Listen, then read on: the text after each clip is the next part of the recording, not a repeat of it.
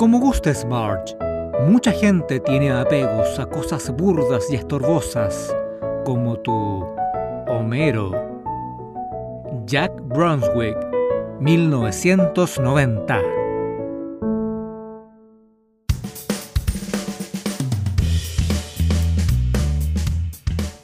¿Cómo están? Bienvenidas, bienvenidos a este ya noveno capítulo de Yo no fui el podcast. Soy Juan Pablo Moraga. Saludamos nuevamente a la distancia a María José Añasco. ¿Qué tal, Coté?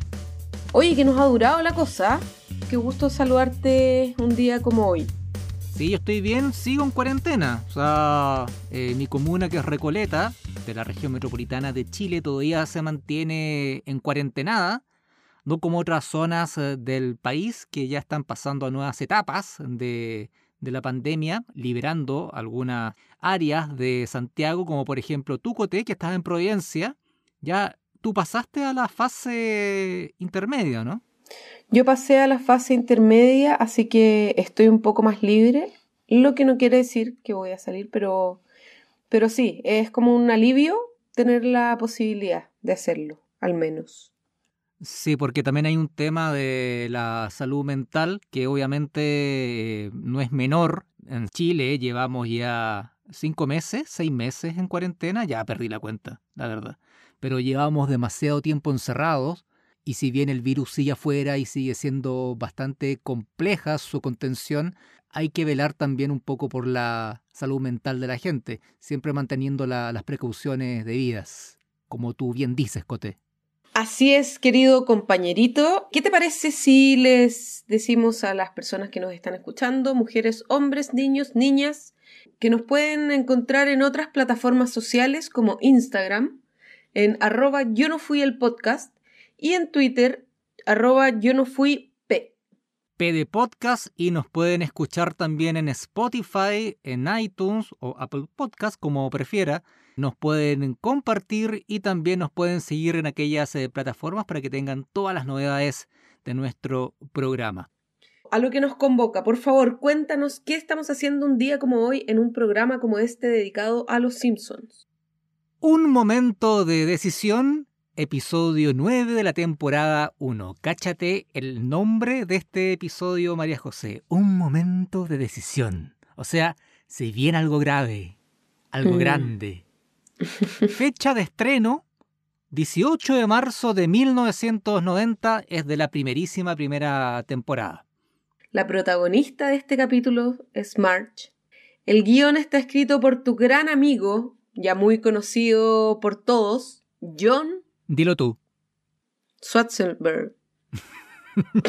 ¿Lo dije bien? Schwarzenegger. Sí, filo. John Schwarzenegger.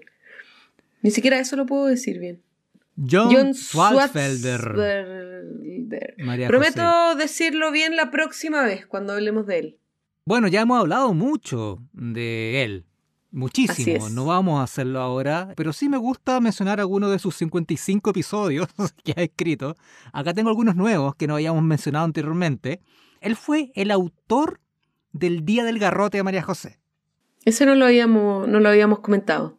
El episodio de Barry White, cuando llega a salvar las serpientes de Springfield. Sí, es muy bueno ese enganche que hacen.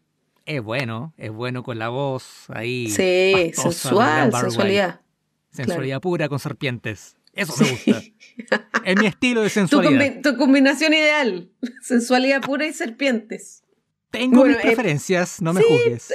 Mira, vamos con la segunda referencia mejor. Él es mi hermano, que es cuando retorna el hermano de Homero Herb, Herb Simpson.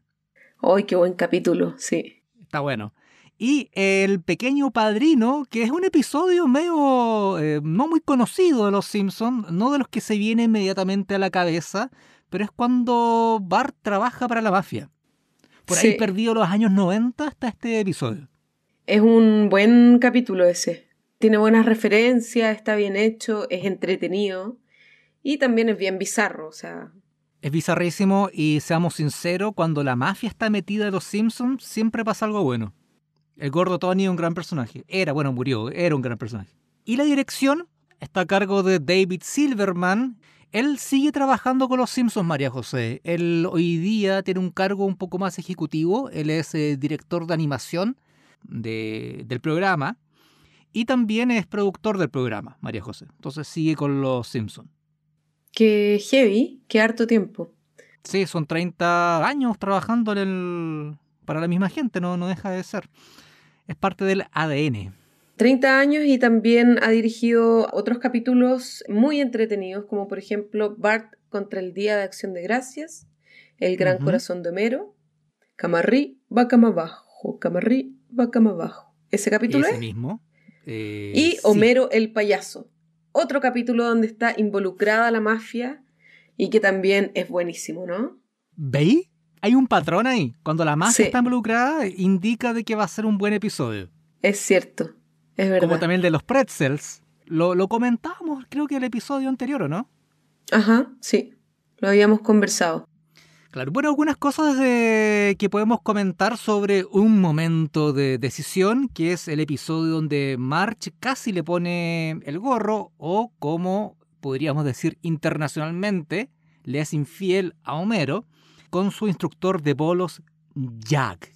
Es un capítulo, María José, que entró en la historia de los Simpsons no solo por sus tramas, no solo por su guion, sino porque fue el primer capítulo de Los Simpsons que ganó un premio Emmy.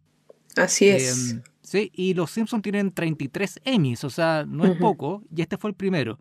Y lo interesante, que compitió en su misma categoría con otro episodio de Los Simpsons que nosotros también reseñamos acá, ¿o no? El especial de Navidad de Los Simpsons.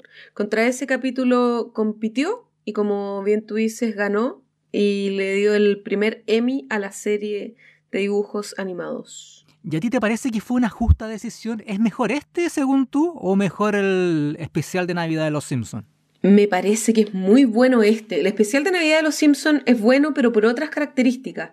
Porque es, la presentación, uno le tiene un cariño especial, adoptan un perro, con eso se gana mi corazón. Pero este capítulo es muy entretenido, toca una temática súper interesante, muestra a los personajes de manera distinta y yo creo que este se lo merece todo el rato. Aparte, uno de los capítulos favoritos de nuestro querido amigo Matt Groening. Él ha comentado que es su segundo episodio favorito. El primero es Bart the Daredevil, que creo que acá se tradujo como Bart... El temerario. El, temerario, exactamente. sí, lo vi ayer. Es ese episodio en que él tiene que saltar el, esta quebrada, este acantilado que hay en Springfield. Para mí también es uno de los favoritos míos. Eh, y claro, Matt Groening sitúa a un momento de decisión como su segundo mejor episodio, que es el primer episodio, y esto es muy importante también, en que Marge toma las riendas del capítulo hasta este momento, en la temporada de Los Simpsons, en la primera temporada, March era mostrada solamente en su faceta de ama de casa y nada más, como una acompañante, casi como un personaje secundario. Pero en este, ella toma las riendas del episodio y todo trata sobre ella. Sí, precisamente en Bar del Temerario a March la muestran muy dueña de casa, muy haciendo, el capítulo parte con ella cocinando y es como todo muy eh, muy personaje secundario, como tú dices. Así que sí, este capítulo tiene eso que March es la protagonista y, y aparte que vaya qué protagonista, ¿no?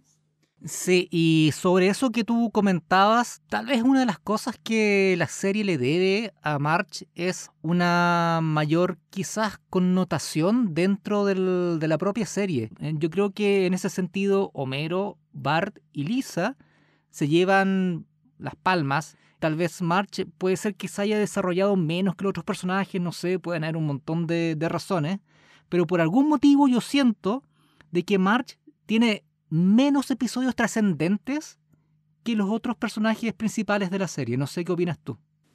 Yo creo que también es por las temáticas asociadas a los episodios donde ella es protagonista. Pero, pero claro, creo que le dan pocos momentos hay otros capítulos donde March es protagonista y no, como que no queda bien, como que no prende, porque son temáticas más, más bajas. Entonces siempre se roba el protagonismo otro personaje. Creo que hay otros espacios que se podrían explorar, no sé ahora, pero en el camino se podrían haber explorado más y haber eh, resaltado más. Sí, sí tiene episodios buenos y de hecho algunos episodios que no tratan de ella también tienen muy buenos momentos de ella pero siento que en la suma y resta han sido un poco amarratas con March. comparándolos con, con Homero, con Bart y con Lisa principalmente.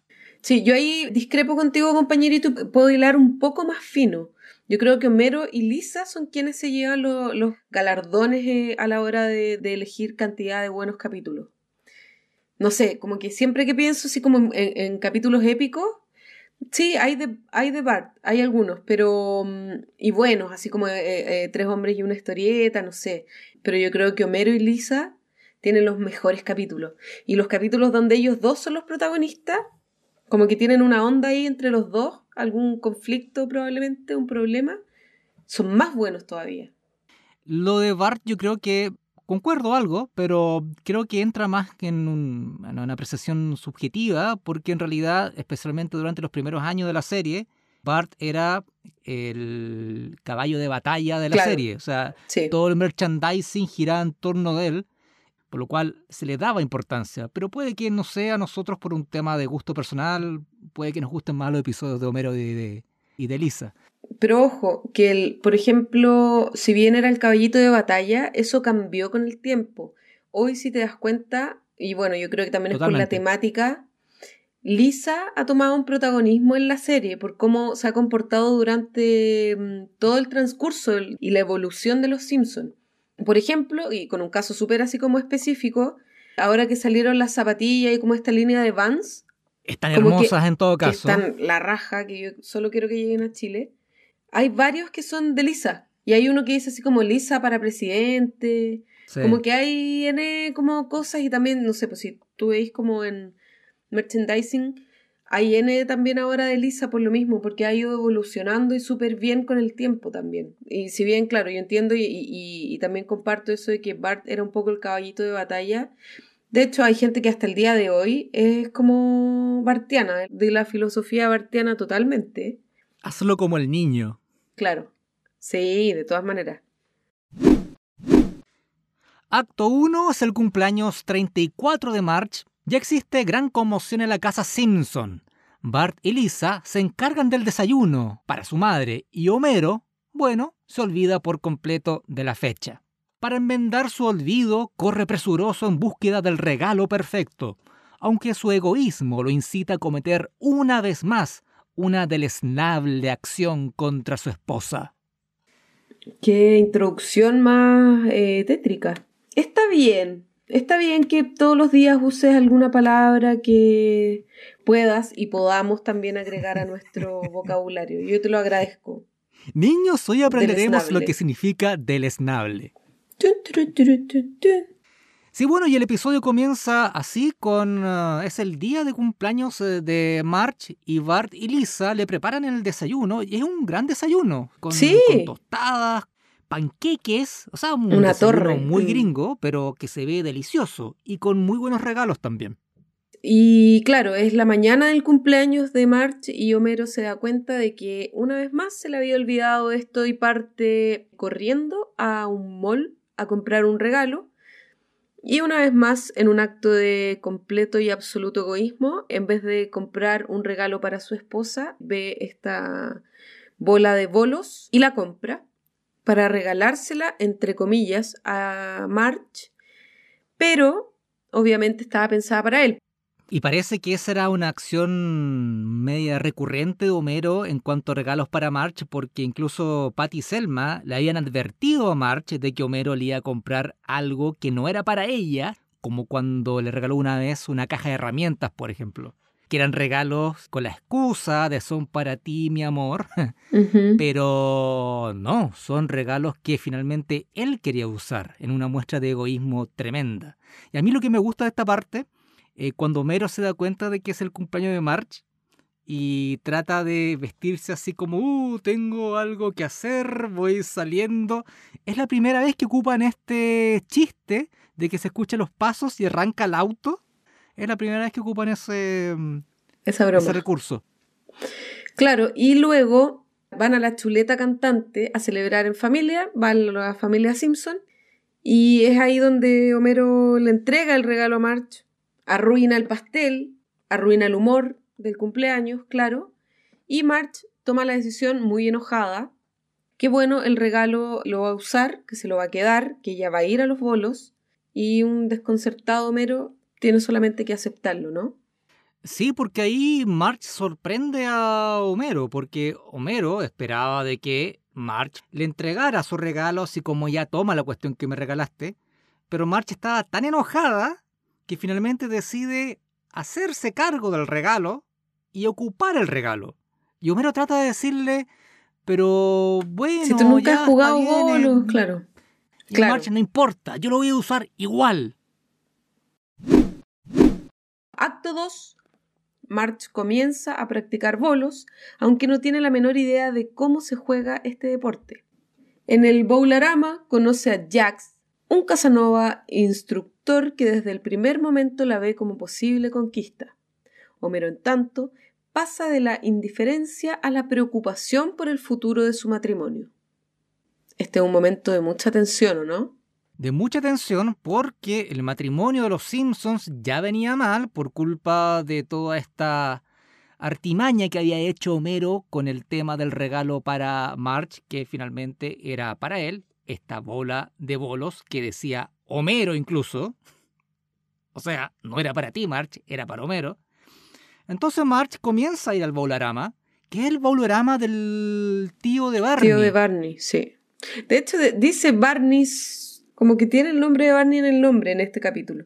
En un primer momento se pensó en hacer de Barney el dueño del Bowlarama, pero a último momento se arrepintieron los creadores porque pensaron, bueno, Barney, con el estilo de vida que lleva, jamás podría hacerse cargo de nada, menos de un negocio.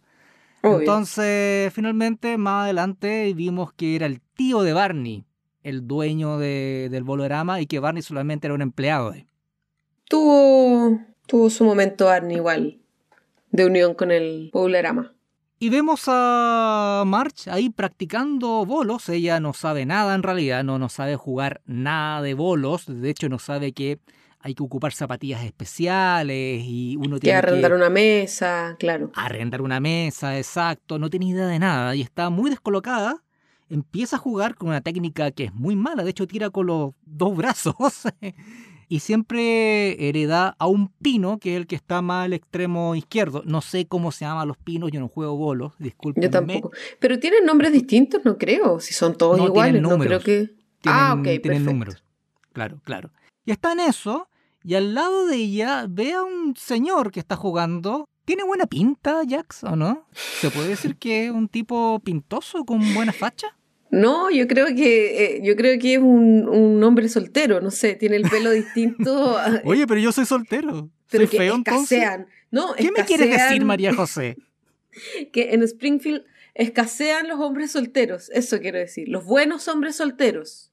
Y este, Ah. este hombre, ah, con sus ojos medios a, a- a- medio camino y su pelo ruliento, claro, como de muñeca de supermercado, esos ojos así como medio cerrados, raro, al parecer atrae a las chiquillas de Springfield. Y es un Casanova total. Él ve a March y de inmediato fija sus ojos en ella. ¿Y cuál galán, cuál depredador que ve a su presa? Ataca. Inmediatamente. Con su voz pastosa, muy grave. Sí, es un rancio. Es verdad. Y después le bajan la categoría con el paso del tiempo y cachado como que ya después cualquier cosa, como que lo muestran, envejeció súper mal. Y de hecho, Jack no aparece desde la temporada 15. No apareció Ah. más. O sea, ya Capa- fue capaz se totalmente fue. degradado. De a poco lo fueron, lo fueron sacando y ya, ahora ya quizás donde vive.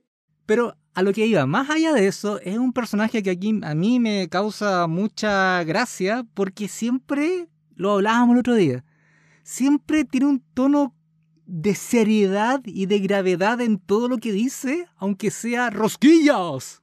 Yo lo Es encuentro, intenso. yo te dije, sí, yo encuentro que es una persona intensa. O sea, me extraña que no haya seguido molestando a March. Con la intensidad de su ser, Bueno, no lo sabemos, no sabemos qué pasó tras bambalinas. pero es que habla muy gracioso el tipo. Ya Sí. hemos comenzado. Sí, es todo muy rápido. Para él es todo es muy rápido. Es como, eh, concreto, sí, hola, ¿cómo estás? Perfecto. Es un Casanova. Es un sí, galán, un Don Juan. tiene su técnica. Y al parecer le ha resultado hasta que se encontró con March y sus bonos empezaron a bajar. Pero ojo, a March le gustó algo, le hizo tilín. Sí. La pilló en un mal momento, es verdad, pero le hizo tilín. Claro, se siente atraída por este instructor, que más encima, a mi parecer, es un poco chanta, porque, o sea, si a ti te gusta alguien, no le cobráis, pues, para enseñarle los bolos. Le, cobró 25 dólares, le hizo, ya le hizo un descuento, pero le cobró igual. Y después cuando le lleva de regalo los guantes para bolos, que dicen para March, mira que es patúo. Le dice 17.50, disfrútalo, amor. O sea, ¿le está cobrando? No, no le está cobrando los guantes, pero sí le hizo notar que son guantes de un precio mediano caro. Sí, medio chanta. Yo la verdad es que March ahí se cayó, estaba vulnerable, la entiendo, amiga, está bien. Pero claro, no es un hombre para March, yo encuentro. No estoy diciendo que Homero lo sea. Tiene una frase muy buena, Jax, porque en un momento March insiste en jugar con su bola, que se llama Homero, la bola, y le dice en plan de galán, tienes manos muy delicadas, utiliza la mía. March le dice, no, o sea, yo voy a seguir con mi bola. Y él le contesta, como gustes. Mucha gente tiene apegos por cosas burdas y estorbosas, como tú, Homero. es una frase muy buena esa. No, qué grande ya. Está, está muy, muy bien pensada. Sí. Igual también se pasa un poquito al principio, cuando le toca las manos, como dices tú, la toma de un lado a otro en una parte. Hay mucho toqueteo, sí. Sí, eh, eh, yo encuentro que se pasa un poco. Y eso no, nos lleva a algo que viene después. Jax ya está haciendo clase, ya se convierte oficialmente en su instructor de bolos, y Jax la va a dejar a la casa, a March. Y bajo la luz de la luna, que es una luna gigante que emula a propósito una bola de bolos, si te fijaste María José. Está bueno ese dato. En su descapotable. Obviamente, un soltero Casanova Obvio, perrito, tiene que tener un descapotable. Obvio, ¿quién no tiene un descapotable cuando es soltero también? O soltero. Yo tengo cuatro descapotables. Yo sé, tienes en todos los colores.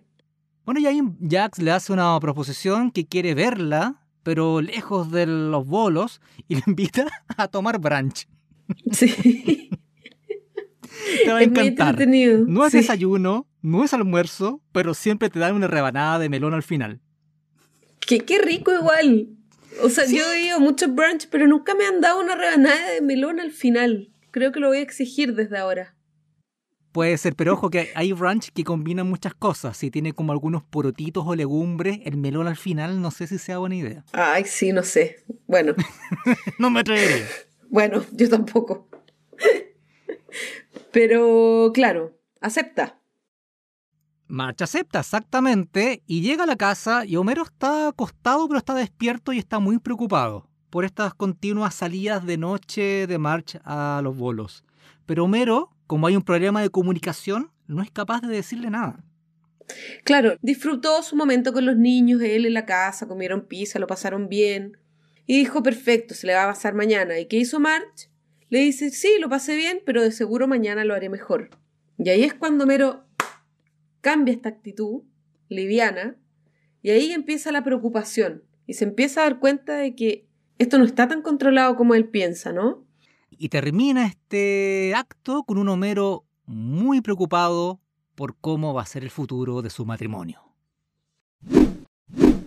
Acto 3. Ya existe un notorio coqueteo entre March y Jugs, pero todo oh. pasa a ser más real cuando el instructor le hace una propuesta perturbadora una cita en su departamento, ubicado en el condominio para solteros Terraza Fiesta.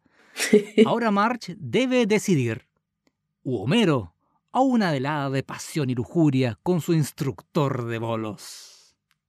El nombre, Terraza Fiesta. ¿El papá, el papá de Milhouse no vivía después en el Terraza Fiesta? Creo que el papá de Milhouse vivía en el Terraza Fiesta, sí. Y creo que también las hermanas de March o vivieron o una vivió o viven en el terraza fiesta. Sí. Puedo haberlo soñado, pero si no es así, es muy gracioso. sí, que igual, por ejemplo, cuando vive el papá de Milhouse, ahí está, como que ya está, viene de baja el terraza fiesta, como que no es un lugar bueno de soltero, o sea, está el papá de Milhouse. Había una cama de auto, ¿cachai? en, claro. el, en la piscina. y- Claro, como que no es un buen lugar para estar. Bueno, en fin. Bueno, acá vemos a March eh, ya preparándose para asistir al brunch con Jax, pero aquí March comienza a sentir eh, lo que podemos llamar culpa, porque intenta sobrecompensar, enamora a sus hijos, a Bart y a Lisa, dándoles un montón de golosinas, de comida, de cómics, de juguetes para que se lleven al colegio. O sea, le hace una colación con extra, extra, extra amor. La que nota esto y la que se da cuenta es Lisa, porque Lisa es una niña muy, muy inteligente, Sí. mucho más que Bart. Y Lisa le explica a Bart, y me encanta esta parte, que ella ha leído de que los niños cuyos padres no se aman, así se lo plantea, pasan por ocho etapas diferentes. Ella está en la etapa 3, miedo. y tú estás en la etapa 2, le dice Lisa a Bart, negación. Y claro, Bart le dice, claro que no. Obvio, Obvio, está en la etapa de negación, negación. obvio. Claro, y es porque el matrimonio de, de Homero y March está pasando por un momento muy grave y ellos ya se están dando cuenta como niños. Oye, me gusta mucho este, esta parte porque también vuelven a mostrar a Lisa también con una tan sabia y con una frase tan certera también. Con una mirada Eh, filosófica Claro, y psicológica, mejor dicho. Pero también entendiendo lo que está pasando. O sea, a ella le llama la atención porque le están dando esa cantidad de golosina. Entonces, Claro, no, a mí me llama normal. mucho la atención, claro. Es buena esta parte para Lisa, siempre Lisa. Lisa es mi personaje favorito. Sí, estamos de acuerdo, lo hemos Mm. conversado otras veces. Sí. Paralelamente a esto, Jax y March se juntan en este brunch. March está muy nerviosa y claro, aparece para su mala suerte, por primera vez en la serie, Elena Alegría, que es la pareja de el reverendo Alegría. ¿No han Y- pensado los niños? Exactamente, ese personaje, gracias Juan Pablo, una vez más por tu gran imitación de ese gran momento. Eh, em, claro, y se acerca muy con actitud de vieja copuchenta, como le decimos acá en Insidiosa Chile. ella. Claro. Y le dice, oye March, justo me iba yendo, pero te vi aquí sentada en un brunch con un hombre que no es tu marido y tuve que acercar a saludar. March se pone nerviosa, el instructor le dice que él es su instructor de bolos y hace como un- unos comentarios de bolos, Con los condimentos. claro, con los condimentos solo para alejarla. Elena se va con un comentario insidioso también. Nos, Nos vemos. vemos. el domingo en misa, March. Sí, es cierto. A mí, bueno, y ahí se pone más intenso también, este, aún más intenso eh, Jax. Sí, porque le dice, y ahí tiene esa frase, te quiero hacer una propuesta turbadora. Jack la invita a su departamento de solteros, como decíamos, en el Terraza Fiesta. Y la impresión para March es mucha, tanto que se llega a desmayar. Y acá March tiene un sueño, una fantasía onírica, donde está ella vestida con un traje largo, muy elegante, Jack también. Eh, hay una parte que, que igual es fuerte. Yo vi esto a los 10 años, ojo eso. Y hay una parte que los no sé cómo me, permitían ver estas cosas, Sí, en que March ve los trofeos sí. de Jack en el sueño, obviamente, y le dice, oh, todos esos trofeos por los bolos. Y Jack no son por los bolos, es Son por hacer el amor. Es muy buena esa parte. Pero yo quería comentar lo mismo. Quería comentar esta fantasía de. Tenía 10 años, Sí. María José. ¿Qué clase de padres tengo? Ahora se explica todo lo que pasó después, Juan Pablo. Oye, pero eh, igual me llama la atención este recuerdo de March. O sea, su ideal erótico es esta fantasía. Ella de pelo rosado, con un vestido largo, con un hombre que tiene una muralla llena de trofeos por hacer el amor. Sí, es que March le gustaba. Ya, y Sí, esto lo demuestra. sí. Que incluso en sus sueños, ella fantasea con este hombre que la viene a conquistar y a entregarle todo lo que su marido no le entrega. March acepta, ojo. Claro, March acepta y le dice, el jueves está bien, apenas despierta, y él le dice que sí, Obvio. y perfecto. ahora volvemos. Y Homero está desanimado, ¿no? Homero está muy desanimado porque incluso no es un tipo muy inteligente, pero no hay que ser muy inteligente ni avispado para darse cuenta de que algo está pasando. Y Homero incluso encuentra en una gaveta del dormitorio, entre la ropa de Marge, encuentra el guante que le regaló Jack. Sí. Y que dice el guante para Marge. Eso, María José, igual me rompió un poquito el corazón. O al menos dije, uh. No, a mí lo que me pasó con esto es que, de nuevo, y te lo comenté antes de empezar a grabar el programa, Juan Pablo, que me llama la atención porque dejan a Homero como que Homero es una víctima. Y él no es una víctima. Él se ganó esto. Obvio que no. Se olvidó del cumpleaños de su esposa. Se muestra como un hombre egoísta al comprarle este regalo una pelota de bolos, perdón, una bola de bolos, perdón para las personas que tienen sus equipos de bolos y son expertos. La Asociación de Bowling de Chile. no me demanden, por favor, por mi comentario. Obvio, Marcha está súper enojada, está súper. se siente como. tal vez no quería o poco valorada. Y llega este personaje sexy, un soltero codiciado, y claro, se siente súper importante y alguien se está preocupando por ella, efectivamente. Yo creo que puede ser un poco también la, época. O sea, estábamos hablando del comienzo de los 90. Tal vez si esta misma trama se hiciera hoy día, eh, a lo mejor sería distinto. Homero, al menos, el rol de Homero sería presentado de, otra manera, tal vez. Claro. Eh, hay que ponerse en el contexto, 1990. 90, sí. Pero no, yo estoy con March en esta. Adelante, amiga. Sí, vamos, amiga. Está bien. El tema es que llegado el momento de la decisión final, llega el día del encuentro entre Jack y Marge. Y claro, se están preparando. O sea, Jack está en su departamento del Terraza Fiesta con un montón de productos de de belleza. O sea, ¿te fijaste la cantidad de colonias que tiene, de productos para el pelo? Y sabes la otra cosa que me fijé en que tiene como mensajes eh, motivacionales. ¿Cachai? Que ¿Sí? ah, no, ¿veis no, como al lado del espejo? Yo creo que son mensajes como de auto autoayuda, como eres lo máximo, como típico de esas frases. Pero ah. Pueden ser también teléfonos de chiquillas, no sé, bueno. Mira, si fuesen mensajes de autoayuda, eso querría decir que Jack, el problema que tiene en el fondo es de baja autoestima y que por eso se comporta así con las mujeres. Pero de todas maneras, no me cabe duda que es así. March conduce hacia el departamento de Jack y en el camino acá está una parte que incluso se repite en otros episodios. Eh, se va topando con distintas señales que le van indicando más o menos dónde tiene que dirigir su, ruta. Primero se topa con un matrimonio, con una iglesia donde hay gente casándose. Después con una familia muy feliz y perfecta comiendo en un parque. Después con una pareja de ancianos muy tiernos, tomados de la mano caminando. Después unas tumbas.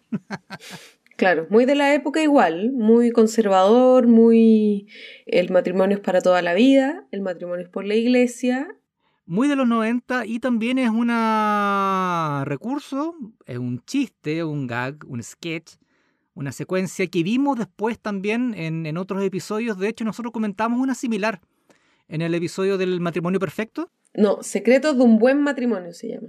Ese mismo que es nuestro episodio número 3 o 4, creo que el 3. Pueden escucharlo, pueden buscarlo en nuestra cuenta de Spotify o de iTunes. Es básicamente lo mismo. March también va manejando y se va topando con señales también pro matrimonio. Eh, reciclaron el chiste, está bien. No juzgo. Es, es un excelente recurso. Yo creo que más que reciclar el chiste, reciclaron el recurso porque no son las mismas imágenes. Y excelente, excelente, pero muy buen momento. Bueno, y ahí March queda medio camino, porque una ruta va hacia el Terraza Fiesta y otra ruta va hacia la planta nuclear de Springfield porque Homero está trabajando, es horario laboral. Y finalmente María José March decide por la planta nuclear e ingresa a la zona de trabajo de Homero. Esta es la primera temporada donde Homero todavía no tenía ese cubículo o su espacio de trabajo, sino él trabajaba como en una línea de producción de producción de plutonio. No sé. Y suena la canción Up Where We Belong Tan, tan, tan, tan, tan, tan, tarán. Muy lindo momento. cry on a mountain high. Que es eh, una emulación de la película Reto al Destino, que es una película de Richard Gere. Así es. Exactamente igual esta escena a esa película. Llega March caminando entre los trabajadores, entre las máquinas, los compañeros de Homero, señor Burns se han vuelto para mirar y finalmente se abrazan y sí, y March se decidió por Homero y dejó plantado a Jack. Es un buen momento, es un buen momento ahí que llega y claro, y Homero está muy contento también. Arrepentido, no sé si alcanzó a hacer la... Yo creo que sí, hizo la reflexión igual, ¿o no? Como de valorarla un poco y se va. Puede Con ser eso una forma que- muy particular de declarar el amor, particular. pero sí puedo dar la, la concesión. Y así termina el episodio con Homero que toma en brazos a March, se la lleva. Díganle al jefe que voy al asiento trasero de mi auto con la mujer que amo y que espero volver en 10 minutos. Y se escucha, ¡Buena perro! ¡Bravo! ¡Ha sido Claro, bueno! eh, ¡Máquina! eh, ¡Eh, eh, eh! Y ahí, el Juan Pablo de 10 años, No entendiendo nada. Nada, ¿por qué el asiento trasero ni los 10 minutos?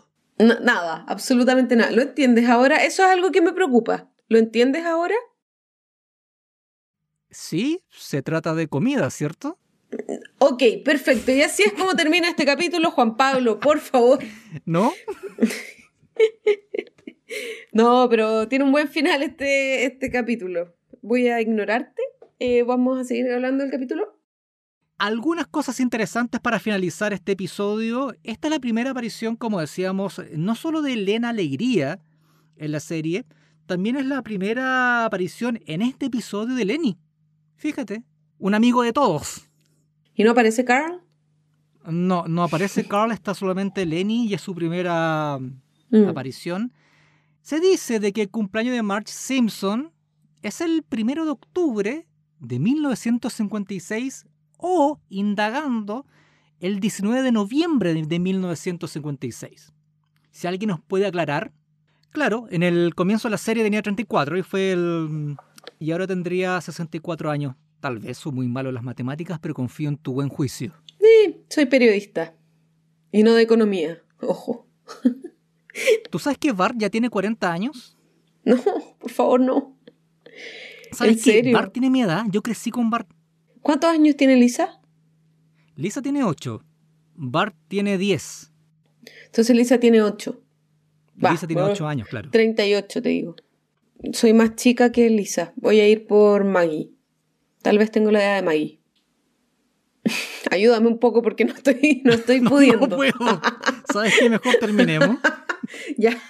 Oye, pero antes de terminar eh, esta conversación, compañerito, quiero mandarle un saludo a una de nuestras auditoras que muy cariñosamente me contó hoy que la acompañamos durante su teletrabajo.